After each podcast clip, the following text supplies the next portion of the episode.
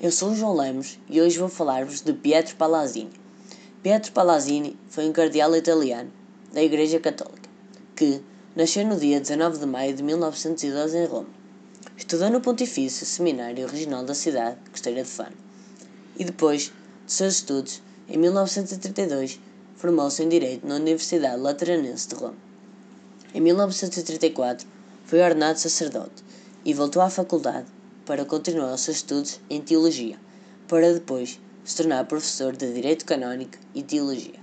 Este foi ainda assistente e mais tarde reitor do Seminário Pontifício no terreno da Basílica São João Latrão, tendo sido muito importante no salvamento de vidas de judeus na Segunda Guerra Mundial, quando os judeus eram ameaçados pelo movimento nazi. Palazzini foi lembrado em Israel pelo seu esforço por ajudar os judeus italianos durante a Segunda Guerra Mundial.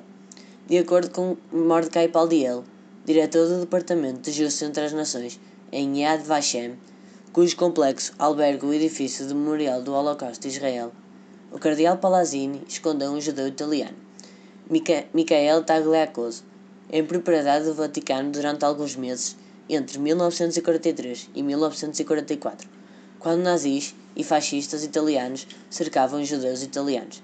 Palazzini acabou por morrer em Roma no ano 2000.